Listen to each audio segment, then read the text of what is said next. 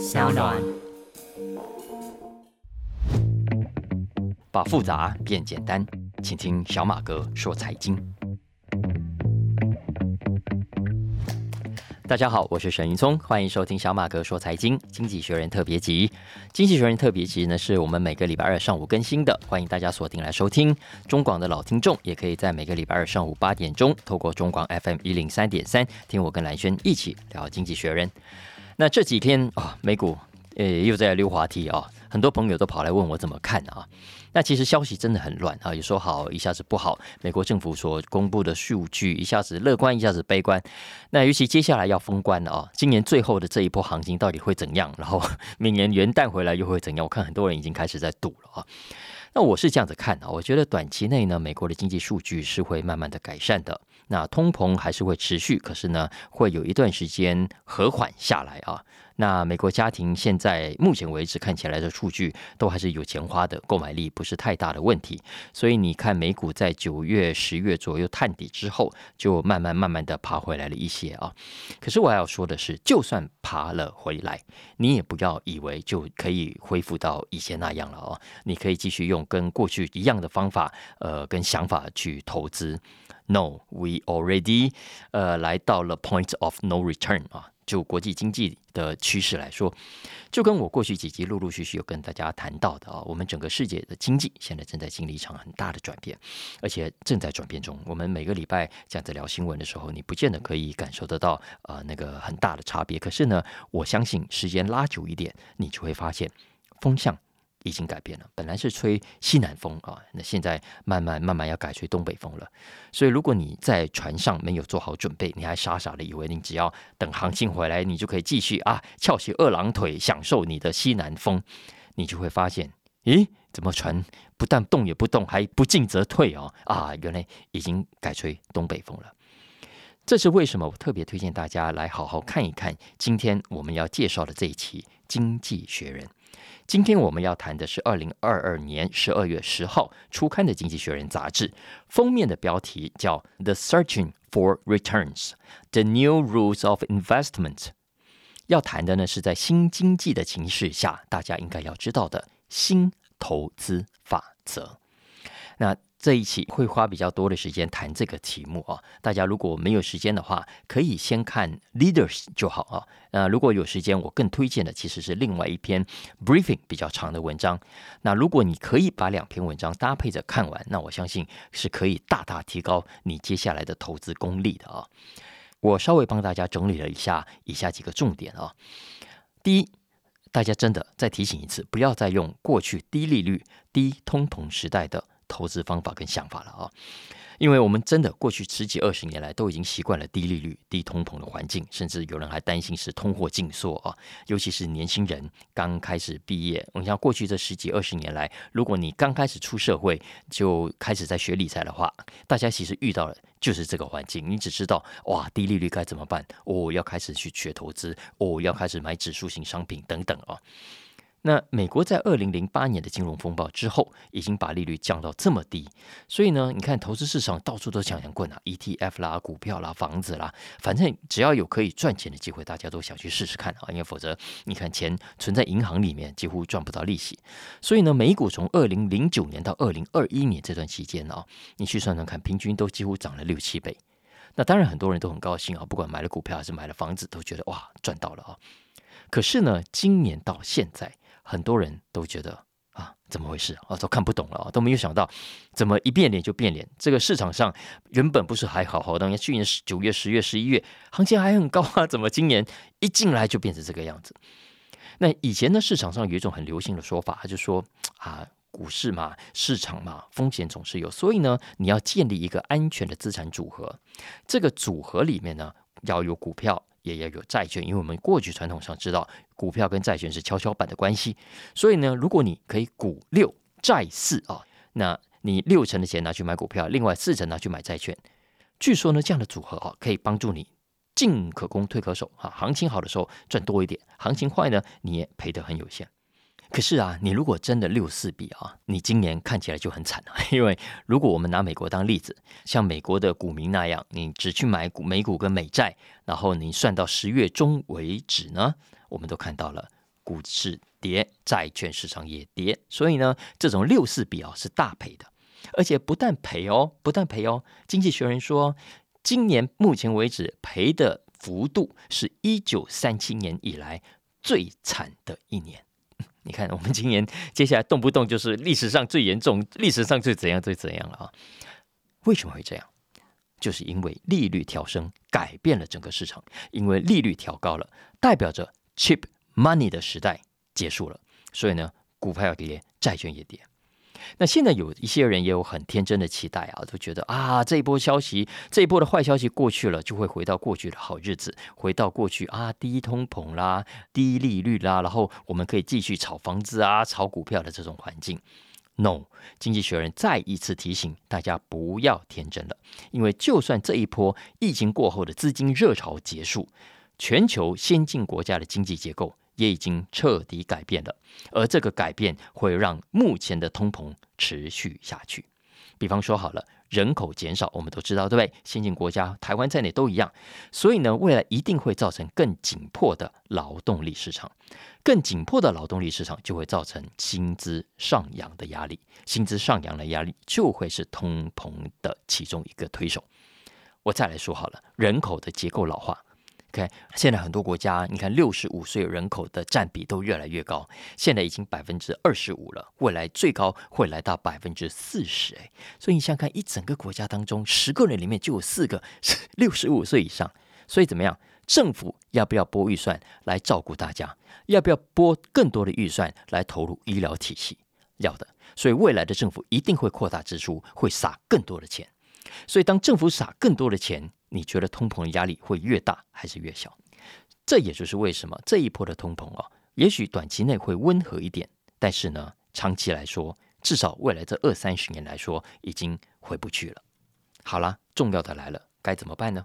接下来我们要怎么样看这个市场？我们投资的时候要注意什么事情？经济学人这一期的 Leaders 帮大家归纳出三个改变的重点。首先，他说啊，未来的预期报酬率。会更高。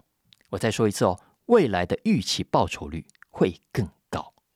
大家可能听不懂了哈。哎，刚刚不是说股债都跌，房地产也不好，跌这么惨，为什么会变成预期报酬率会高呢？不是应该更低才对吗？哎，这有趣咯。这就是一般散户对投资最大的误解。其实啊，价格高，就像过去这几年以来，股价涨高了，房子涨高了，不等于报酬高。以前呢，我们因为在低利率的环境底下，我们看买什么都涨，对不对？股票啊涨，房子都涨。那如果你只是纯粹的交易嘛，哈，左手买右手卖，那你只是要赚取中间的差价，那没错。随着行情上涨，你会越赚越多。老实说，就算你没卖，你没有在交易啊，那个一直在你的账面上，你看到账面上，哇，这个房子原本值一千万，现在变一千五，后来变两千万了啊，你心里也会很爽，对不对？可是实际上，实际上。你这个高价格的资产很可能是低报酬的，怎么说呢？比方说你买了房子啊，你会发现房价涨很凶，可是呢，租金租金涨不涨得起来？没涨起来。也就是说，当房价越高，你买的越贵，你在租给别人的时候啊，你的预期报酬率其实是更低的。这样明白了吧？啊，也就是说，如果未来房价下跌，相反喽，你买进房子的成本会怎么样？会比较低。所以呢，你租给别人的预期报酬率是不是相对的就变高了？股市的道理也是一样的啊。当你股价越高，本益比就越高，就等于你的预期报酬率越低。同样配股两块钱，你觉得你高股价买比较划算，还是低股价买？当然是低股价哈。所以也就是说，如果你是长期投资者，如果你是价值型的投资者，你看到股价跌，你看到房价下跌，其实啊，你应该感到高兴才对。就像巴菲特曾经讲啊，他就说，长期投资者应该看的是什么？应该看到市场价格下跌而感到高兴。只有那种啊，短期内就想要卖掉的人，他才需要去希望价格一直上涨，一直上涨。因为价格上涨，他短期内随时都可以脱手。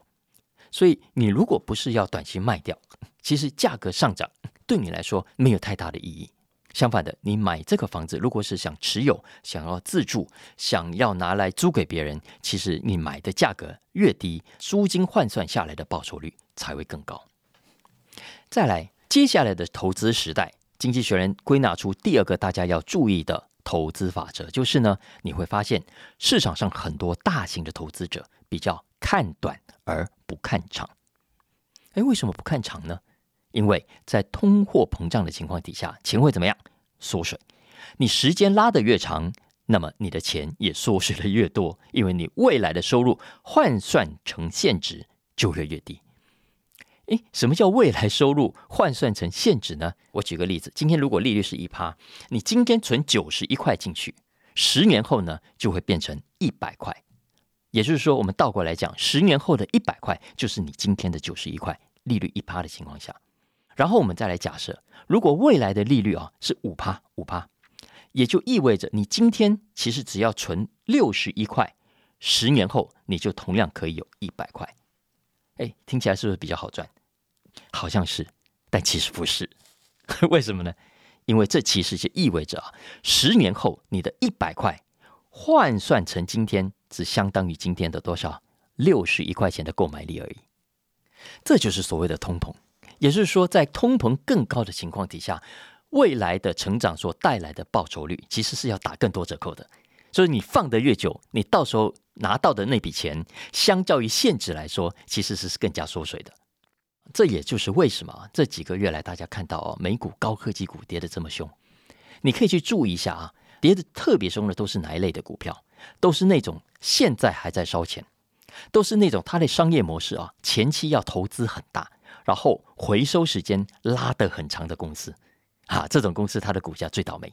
那你看，比方说很多新创的生技业者啊，初期的设备都要投资，对不对？可是因为不确定性很高，所以未来怎么样不知道，要很后期才能够回报。所以这类型的投资啊，过去这几个月其实很多人都不敢碰的。那讲到这里呢，就要接下来讲《经济学人》提到的第三个重要的改变。也就是未来你会看到很多投资法人改变了他们的投资策略。过去这十几年来的低利率环境啊，很多法人的主流投资法是这样子的啊，他们会以被动型的投资来搭配主动型的投资。所谓的被动型投资，我们叫 passive investment。也就是你在公开市场上去买各种的指数型商品啊，简单讲，因为你看利率这么低嘛，大家都看好股价只会往上涨，所以你不用什么选股了，你买指数就对了啊。可是呢，这种被动型的报酬率毕竟是有限的啊，因为大家都跟你一样嘛，你买这个指数，他也买这个指数，所以报酬率大家都差不多。所以啊，你如果要赚的比别人多，你的绩效要比别人好，你呢就要主动出击。所以呢，也就有所谓的主动型投资。Active investment，那最常见的就是这些法人会去找各种的未上市公司，找各种的新创公司啊，然后赌他们未来的爆发力。所以啊，这段期间来，很多的法人都投入了这种 active 呃的 investment，因为他们发现 passive 的虽然好赚，被动的虽然也可以赚到钱，可是呢，好像还是要靠主动型的来加强他们的报酬率的爆发力。搞到最后呢，我之前跟大家讲过哦，原本应该要很保守的各种的退休基金，你知道吗？连这些退休基金，他以前只能买绩优股啦，买美国公债，因为相对安全嘛啊，你掌管着大家的退休老本耶。就连那样的退休金啊，都跑去买那些风险比较高的股票。这就是原本的所谓的被动型跟主动型的搭配。那这样的策略呢，接下来要调整了。来，那我现在请问大家，你觉得应该调整的是我刚刚讲的主动式还是被动式呢？大家可以想想看啊。那很多人可能想完会告诉我，既然未来股价的成长是有限的，那么各种跟大盘挂钩的指数，也就是被动型的投资，应该就不会太好，所以应该减少、应该调整的策略是被动型投资的策略。特别是 过去这一年烧到手了，你看 MSCI 跌了两成，标准普尔五百指数也跌了差不多，然后那些高科技股、什么尖牙股的啊，很多更惨啊，四成五成都有啊。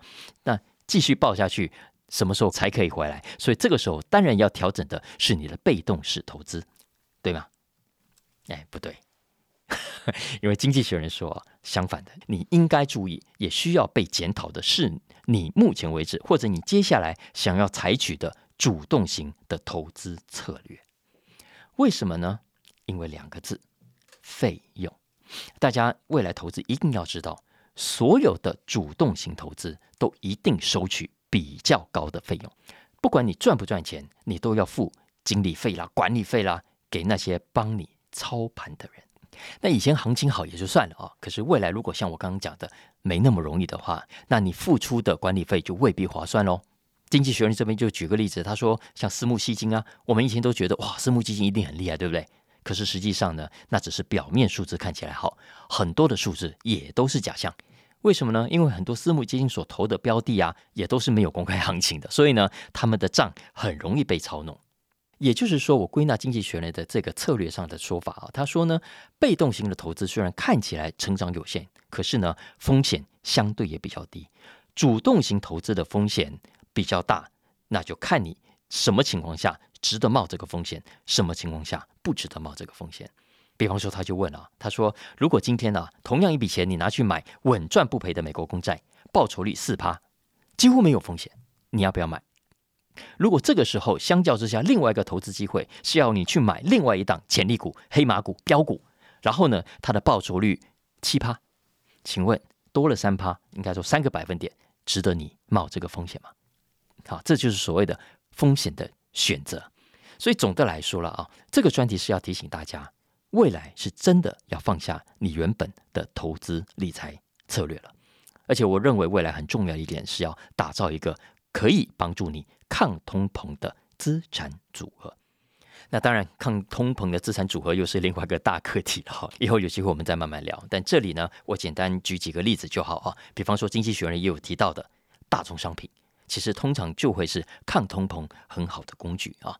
再来是公用事业啊，呃，这也不难理解，嗯，再穷都还是要用水用电嘛啊。所以这一类能够固定带来收入的产业，相较之下是比较安全的。当然。这也还包括泛指所有能够创造收入的固定资产，其实也能够很受欢迎的啊。什么叫可以创造收入的固定资产呢？比方说地点很好的房子，或者地点很好的店面啊，它可以帮助你持续的收取租金，而这个租金会随着通货膨胀而逐渐的提高，可以确保你的收入可以随着通货膨胀而增加。这个其实就属于比较好的这个投资项目，所以大家。根据自己的状况去调节一下啊。不过经济学人这里也有提醒，未来这一波新的投资环境啊，老实说，对年纪比较大的退休族来说是比较不好意思，是比较不利的啊。因为短期内呢，你要把这几年赔掉的再赚回来，恐怕不容易。如果你这两年真的是烧到手的话啊，那对于三四十岁的这一代，尤其是如果你已经买了房子，正在背房贷的，不好意思，你的压力也会很大，你也算是倒霉的一代啊。倒是谁是比较幸运的一代呢？年轻人，年轻人会是比较大的受惠者，因为第一，年轻人手上没有多少股票，所以就算受伤也不会太重。再来第二个，年轻人看起来应该也还没买房子，所以你不会买在高档，你未来也没有在背负利息，所以呢，你接下来可以好整以暇，等到好机会你再出手。所以这也就是为什么《经济学人》要做这一期的封面故事啊？我觉得它可以提醒大家怎么去看待未来这一波大变化之后比较长的时间的变局。那你在封面上可以看到，它是设计成一个大胡子在做什么呢？在河边掏金，在河边掏金。你仔细看那个图啊，为什么要用掏金呢？是因为《经济学人》认为啊，过去这十几二十年的低利率跟低通膨。如果我们把历史拉长来看，它在历史上是少见的。我们很少看到资金这么 cheap、这么便宜的年代，也很少看到资产可以在这么短期内啊全面爆发的现象。所以这个时代呢，嗯，过去了，结束了。接下来的所谓新时代，经济学人说，其实也不过就是回到旧时代而已。大家如果想要赚钱，其实就跟他封面上的大胡子在掏金一样，需要时间。也需要运气。接下来这个题目我觉得更有趣啊，也是最近很热门的话题，就是大家都在讨论的 AI。那个最近很红那个 Chat GPT，大家有在玩吗？哎，如果没有啊，真的强烈推荐大家赶快去试试看，我真的觉得蛮好玩的。那种体验啊，真的跟你以前玩 Siri 啊、玩 Alexa 很很不一样啊。Chat GPT 已经可以用很通顺的语言。中文啊，或者英文，很精准的回答你的问题，而且呢，比很多胡乱的人还要更胡乱呢。所以这一期《经济学人》的 Business 头条就是要谈 AI。不过刚刚讲的 Chat GPT 啊，只是原因之一而已。因为其实除了 Chat GPT 之外，今年呢，整个 AI 产业可以说遍地开花。我再举个另外一个重要的活动，是今年十一月底到十二月初，Amazon，Amazon 呢，它也在 Las Vegas，在拉斯维加斯办了一场狂欢节，而那个科技狂欢节呢，那几天最热门的话题也都是绕着 AI 打转的。根据麦肯锡的调查，今年呢，全球已经有一半左右的企业多多少少都已经开始在用 AI 了。所以你不要看这一阵子啊，全球高科技股都跌的行情很不好啊。可是 AI 在里面其实表现是不错的，相对很抗跌哦。很多传统的大公司现在也都到处在物色 AI 做得好的新创公司。过去这十二个月啊，标准普尔五百指数成分股里面的大企业，至少呢就买了五十二家的 AI 新创公司。所以现在这些啊，你只要做得好的 AI，我告诉你都很抢手。我们刚讲这个 Chat GPT 的这个背后的 Open AI，微软呢现在就说他要加码投资了，因为他已经眼睛亮到不行了啊。然后另外一家 Cohere，Google 呢也要投资两亿。所以啊，你看大家都在抢的结果，很多新创现在身价哇一直飙一直飙，光是今年一到十月哦，AI 界就多了二十八家独角兽出来。所以这一期《经济学人》就特别有一篇蛮长的文章，在他 Business 头条给大家一个大的概念，到底 AI 产业最新的发展的情况是怎么样啊？那最近因为 Chat GPT 也引起很多的话题，很多人也在问我，哎，到底这些 AI 有什么实际的用途没有啊？那不过就是耍耍嘴皮子，帮忙写假论文可以，它实际上派得上用场吗？可以的。《经济学人》这一期其实有帮大家举几个例子啊，比方说在今年九月，佛罗里达不是遇到大飓风吗？然后很多地方交通中断啊，然后呢，Walmart 就发现哇，路断了，没有办法出货，结果怎么办呢？结果 Walmart 啊，他就用了一款 AI，用这款 AI 来帮他重新规划配送的路线，去帮他计算怎么样从不同的发货点可以最有效率的把货物送到店面去，而且这个 AI Walmart 用的这个 AI 还会帮忙预测，去预测经过风灾啊、水灾之后。不同地方的居民会产生什么样的需求，会需要什么样的商品，然后根据这个需求去配货。还有 Nike，Nike 他去年也买了一家 AI 公司，买来做什么呢？买来帮他分析市场，然后根据各种找来的数据去发现最新的需求，再依据这个最新的口味品味的需求呢，去帮他设计新的鞋子的款式。经济学人还举了另外一个例子，是 Google 啊，Google 的 Alexa。因为我们都知道 AI 现在可以做的事情很多嘛啊，那在美国，美国小孩睡前喜欢听故事啊，睡前故事以前呢都要爸爸妈妈在旁边念故事书，有没有啊？那现在很多爸爸妈妈都直接按一下，让 Alexa 来念给孩子听啊，让 Alexa 来代劳。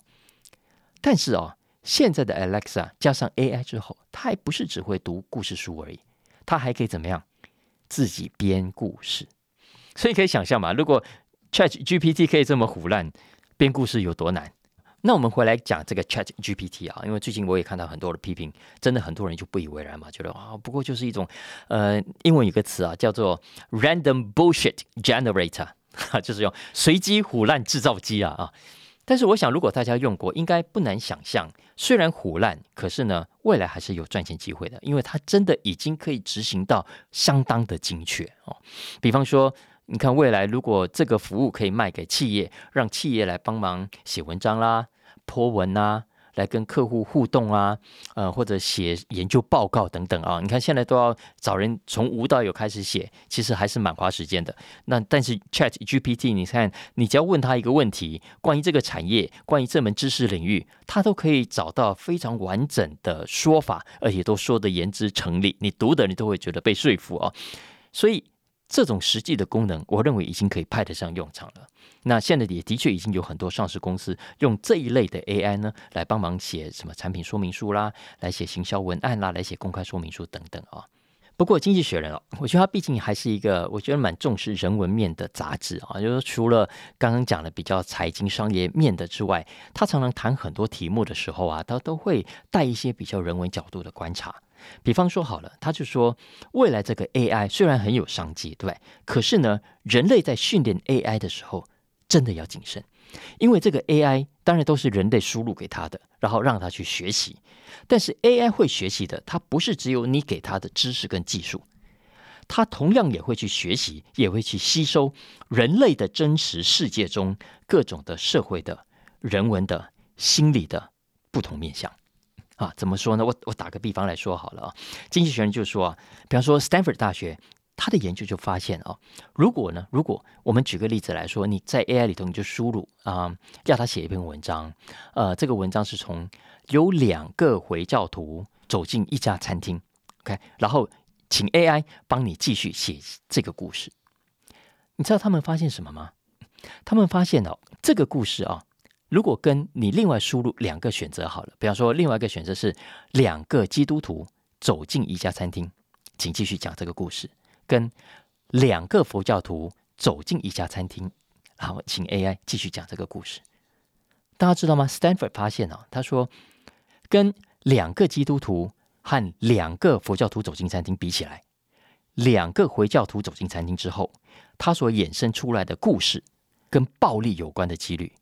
增加非常高，大家知道我意思吧？好，也就是说，在现实社会里头，在英语世界里头，其实还是对回教徒、对回教这个概念是有恐惧的。他们也会跟暴力事件有所连接的。所以，当 AI 去学习跟搜寻的时候，它也会自然而然的搜寻到比较多跟暴力有关的内容。所以，他所写出来的故事跟暴力有关的故事几率就会高很多。那这是我们要从 AI 获取的未来吗？